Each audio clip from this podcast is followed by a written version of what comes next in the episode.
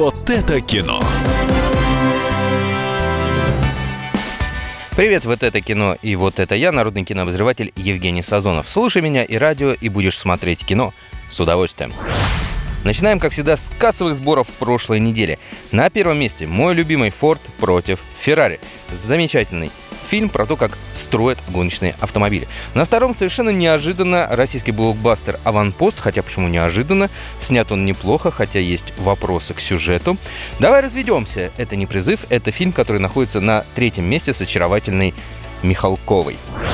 Ну а теперь о премьерах. Главный фильм недели, который точно не стоит пропустить, это «Война токов». Пусть вас не смущает такое невеселое название, типа Форда против Феррари, но это такое же классное кино, как э, говорили в советское время, производственная драма.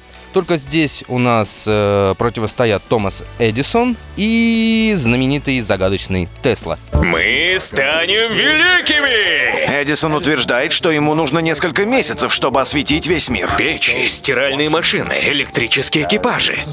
Электрическая компания Вестингауза. Это должно быть электричество Эдисона. Как ни странно, они решают, каким должен быть ток в Соединенных Штатах, постоянный или переменный. Еще один фильм, который стоит посмотреть и можно даже с семьей, это «Аэронавты». Все мы в детстве зачитывали с Жюлем Верном, его пятью неделями на воздушном шаре, но, оказывается, этой книге предшествовало большое количество таких вот полетов на воздушных шарах. И один из них, собственно, в этом фильме и присутствует. Господа, научившись предсказывать погоду, мы спасем сотни тысяч жизней. Мы ученые, а не гадалки. Мисс Рен, мне нужно произвести исследование в воздухе. Я вам не наемный извозчик. Вы единственная, кто может поднять нас на высоту, где еще никто не был. Соглашайтесь. А также там присутствует замечательная, красивая актриса Фелисити Джонс и знакомый нам по фантастическим тварям Эдди Редмейн.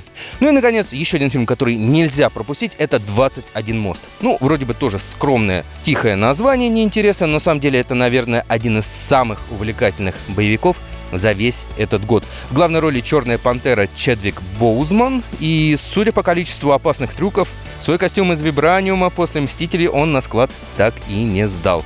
С вами был Евгений Сазонов. Слушайте меня и радио, и смотрите кино. До следующей недели.